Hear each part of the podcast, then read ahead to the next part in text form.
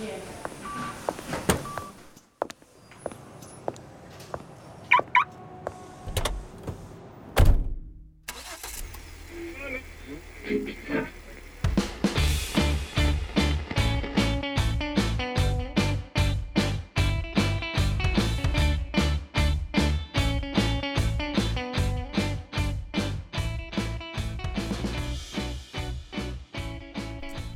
Bienvenidos a un nuevo capítulo del Posturno. Hoy vamos a hacer un capítulo introductorio para un síntoma cardinal que es muy muy extenso, que es el dolor torácico. Y básicamente de lo que vamos a hablar es del dolor torácico inespecífico. Si es que vamos a ver cuántos pacientes reingresan con un evento cardiovascular severo a los 6 meses, vemos que es uno de cada 30 pacientes. ¿ya?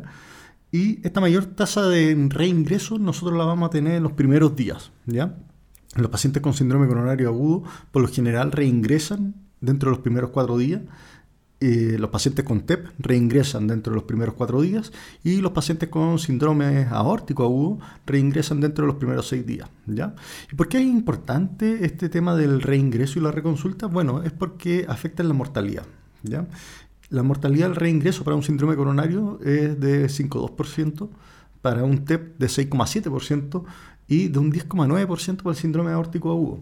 Por lo tanto, son pacientes que reconsultan de manera precoz dentro de la primera semana y aumentamos su mortalidad eh, porque en la primera evaluación no fuimos capaces de identificar eh, clínicas o factores de riesgo. ¿ya? Cuando nosotros vamos a ver cuáles son los predictores de reingreso, también lo podemos separar por estas tres enfermedades los pacientes diabéticos con una enfermedad coronaria previa, que tienen angioplastía previa, bypass coronario previo y que se dan de alta contra la recomendación del médico, tienen mayor tasa de reingreso por síndrome coronario agudo. Los pacientes que reingresan por TEP son aquellos pacientes que tienen alguna enfermedad de la circulación pulmonar, como la hipertensión pulmonar, por ejemplo, anemia, cáncer, o pacientes que en algún momento los estudiamos inicialmente con un escáner de tórax y que nos salió negativo. Y el ingreso para síndrome aórtico agudo está la enfermedad eh, vascular periférica, los pacientes con falla renal y el haber recibido algún TAC de tórax de manera previa. ¿ya? Por lo tanto, hay pacientes que incluso, aunque los estudiemos de manera inicial, nos podemos equivocar en la modalidad de estudio o en la modalidad diagnóstica que estamos ocupando eh, o que estamos planteando y eso puede hacer que los pacientes reconsulten y reingresen al servicio de urgencia de manera precoz y con el aumento de la mortalidad como conversábamos.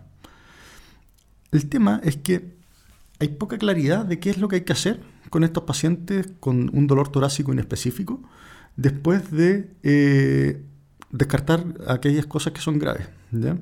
Por lo general, cuando tenemos un paciente que llega con dolor torácico y un supra, eh, lo tenemos claro, paciente con dolor torácico y que nos aparece un TEP o que nos aparece una disección aórtica, eh, lo tenemos muy claro qué es lo que hay que hacer.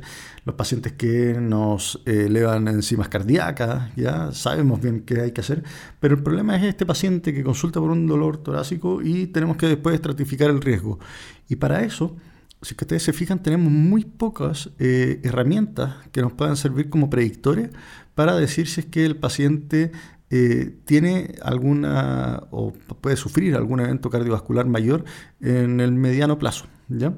Eh, por lo general, todos estos scores están hechos una vez que uno ya tiene más o menos identificado cuál es la causa del dolor torácico. Entonces, uno puede estratificar según eh, síndrome coronario agudo, uno puede estratificar según TEP, uno puede estratificar según em, riesgo de em, enfermedad aórtica, ¿ya? pero muy pocas veces podemos hacerlo con el paciente eh, con dolor torácico absolutamente indiferenciado. ¿ya? El otro problema que tenemos es que hay una coexistencia de dolor torácico indiferenciado con enfermedad coronaria. ¿ya? Y eso, dependiendo de dónde se lea, puede ser hasta un 40% de los pacientes. Por lo tanto, tenemos ahí un factor que nos confunde.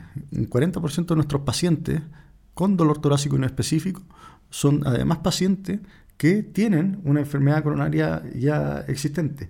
Y el problema es que estos pacientes con un síndrome, eh, perdón, con un dolor torácico inespecífico, tienen más mortalidad si es que tienen asociado esta enfermedad coronaria previa. Entonces, Muchas veces estos pacientes no tienen una causa cardíaca de su dolor torácico, le descartamos el infarto, le descartamos eh, qué la disección aórtica, el TEP, pero son pacientes que igual, por el hecho de estar presentando un dolor torácico inespecífico, va a aumentar su mortalidad. Cuando vemos en términos de porcentaje, un 3% de los pacientes con dolor torácico inespecífico va a volver con algún diagnóstico grave a los 6 meses. ¿ya? Ahora, cuando hablamos de seis meses, claro, parece un periodo muy, muy largo, pero nosotros vemos que esto, eh, como lo vimos inicialmente, durante la primera semana es el periodo más crítico y esto empieza a disminuir de manera paulatina hasta el día 50 más o menos y desde el día 51 hasta el día 180 ya es más eh, improbable que reconsulten y que reingresen estos pacientes para estudio. ¿ya? Por lo tanto, a pesar de que eh, los estudios, este estudio habla de de reingreso a los seis meses, en realidad eh, lo que más se ve es que estos reingresos son en el periodo corto del corto plazo. ¿Qué cosas han ayudado o han impactado de manera positiva a, que disminuyan los reingresos? Eh, sin duda el hecho de estandarizar el estudio de estos pacientes y por eso en urgencia es muy importante el tener eh, formas de estudios que están como un poco como seteadas eh, de manera previa, ¿ya?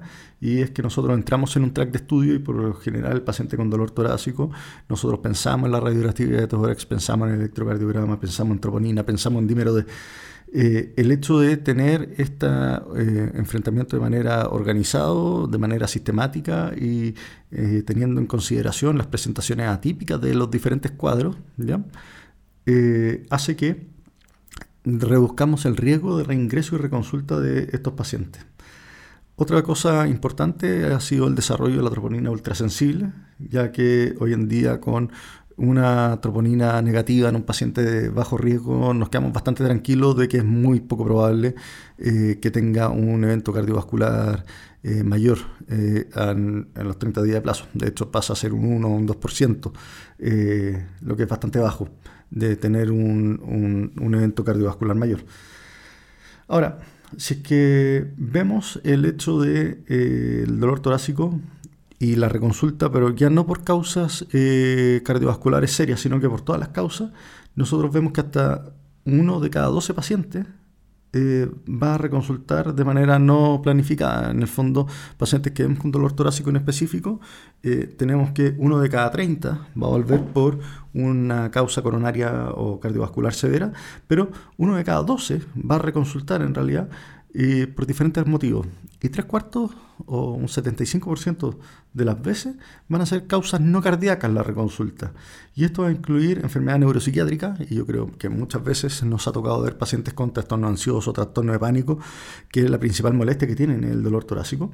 Eh, gastrointestinal, y la parte gastrointestinal es muy interesante y muy importante porque, por ejemplo, el espasmo esofágico eh, se comporta muy parecido al síndrome coronario, al punto de que responde muy bien a nitroglicerina también. Y lo otro que se ha visto es que, por ejemplo, si es que uno estimula con ácido mm, eh, clorhídrico el, tercio distal del esófago, se reduce el flujo coronario, ¿ya? Y eso explicaría por qué a lo mejor manejando la acidez en algunos pacientes con omeprazol, eh, uno podría hacer que disminuya el dolor eh, de origen coronario en algunos pacientes. Por lo tanto, los pacientes con patología gastrointestinal eh, o con este diagnóstico diferencial gastrointestinal pueden, en primer lugar, responder a nitroglicerina y ser algo eh, esofágico propiamente tal, o lo otro que puede pasar es que nosotros le demos tratamiento para algo que pensamos que es gastrointestinal y en realidad lo que estamos haciendo es facilitar o aliviar el dolor de origen coronario y podemos eh, clasificar mal al paciente por su respuesta a tratamiento a inhibidores de bomba de protones. Y la otra razón por la cual estos pacientes pueden reconsultar son por infecciones. ¿ya?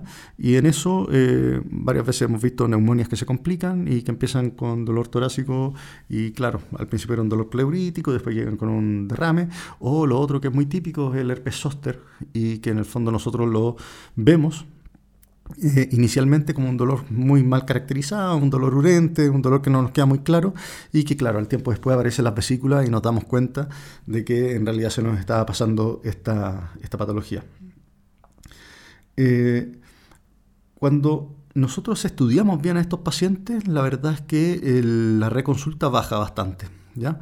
Entonces, el, meter en un track de estudio a, los pacientes con dolor torácico en específico hace que eh, sea menos probable que reconsulten. ¿ya? Y eh, en el fondo esto es importante porque el costo que tiene la reconsulta y la mortalidad que tiene la reconsulta en aquellos pacientes que se nos pasaron en cuadro grave es más alta. ¿ya?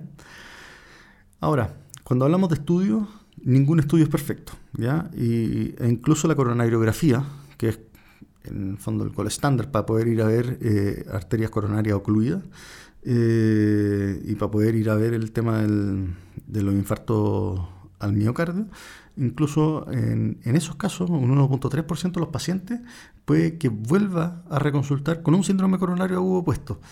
Y eso se puede explicar por varias razones. La primera es que en la coronariografía eh, hayan estimado que eh, los hallazgos que encontraron no eran suficientes para explicar el dolor torácico. O lo segundo es que en el fondo, a pesar de la coronariografía, el paciente hiciera un evento de placa eh, independiente y que eso pudiera provocar el, evento coronario por el cual está consultando. Por lo tanto, incluso la coronariografía no es perfecta. ¿ya? Entonces, esto va a modo de introducción ¿ya? Eh, para el síndrome, eh, para el síntoma del dolor torácico y en los próximos eh, capítulos lo que vamos a ver es la evaluación del paciente con dolor torácico de alto riesgo, la evaluación del paciente con dolor torácico de bajo riesgo, ¿ya? Y vamos a hablar de algunos detalles de algunos grupos de pacientes.